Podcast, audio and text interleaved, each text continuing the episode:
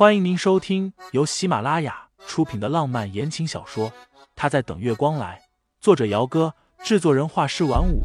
感兴趣的听众老爷们，赏个三连，点亮我的关注，点亮你的夜空。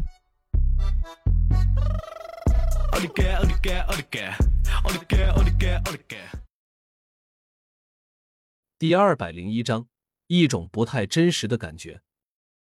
等睁开眼睛的时候，他们已经落地牧城了。离开了小半个月，此刻再回来，坐在车里看着外面的一点一滴，清新都觉得有点恍如隔世的感觉。这是去哪儿啊？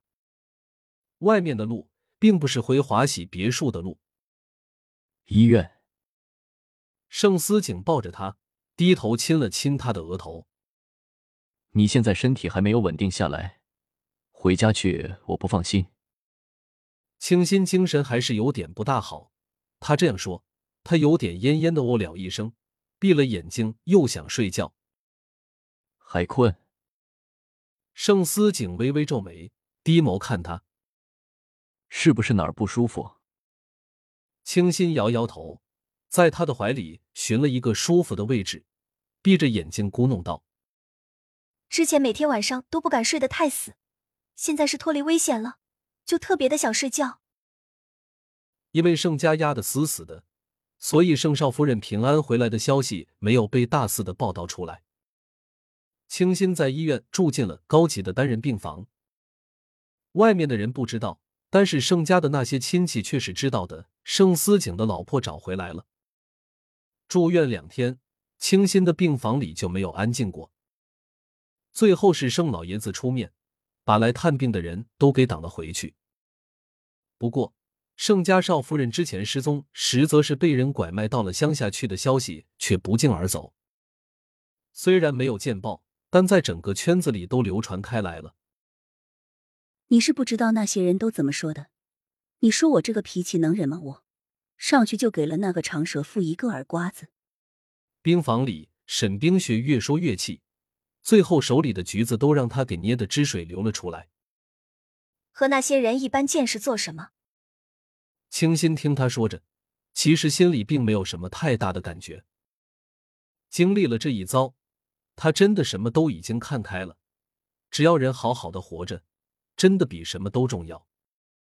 倒不是和他们一般见识，只是你现在好歹是盛家的少夫人，让人这样背地里指点，我是怕盛家那边。某些程度上，沈清新这个盛少夫人也是关系着盛家的脸面的。沈冰雪的担心，他都知道。只是嘴巴长在别人的身上，况且这一切都是盛思年的计谋，他早就算计好了。他想让他们都不好过。清新扯了一下唇角，只要老爷子站在我们这边，就没有什么可担心的。沈冰雪陪了他半天，一直到温倾城开车过来接了他才离开。晚上。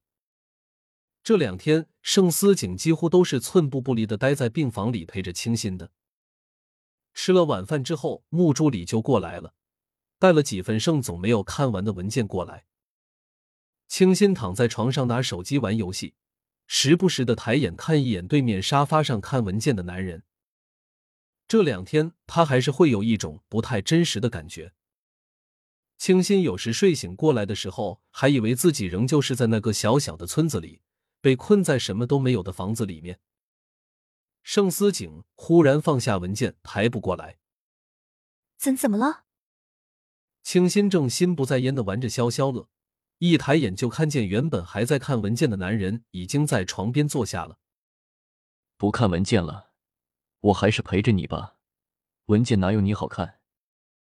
这一句他说的有些无奈，在床边坐下时还伸手捏了一下清新的手指头。清新咕哝，说的好像我耽误了你的工作一样。没有，是任何东西和你比起来都没有你重要。过了会儿，清新抬眸问他：“你就不想知道我失踪的日子里都发生了什么事情吗？”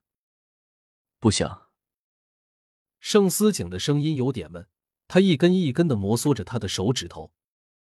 清新。过去的事情都过去了，是我没有保护好你。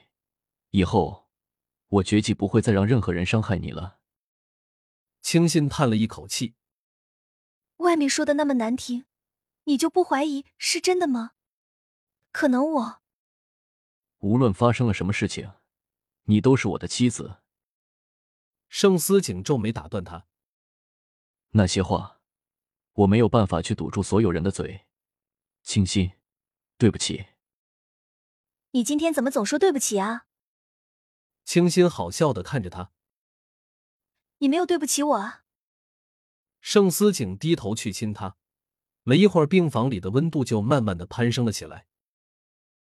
盛思年判刑的这一天，清新接到了盛青青的电话，约他出去见个面。听众老爷们，本集已播讲完毕，欢迎订阅专辑，投喂月票支持我，我们下集再见。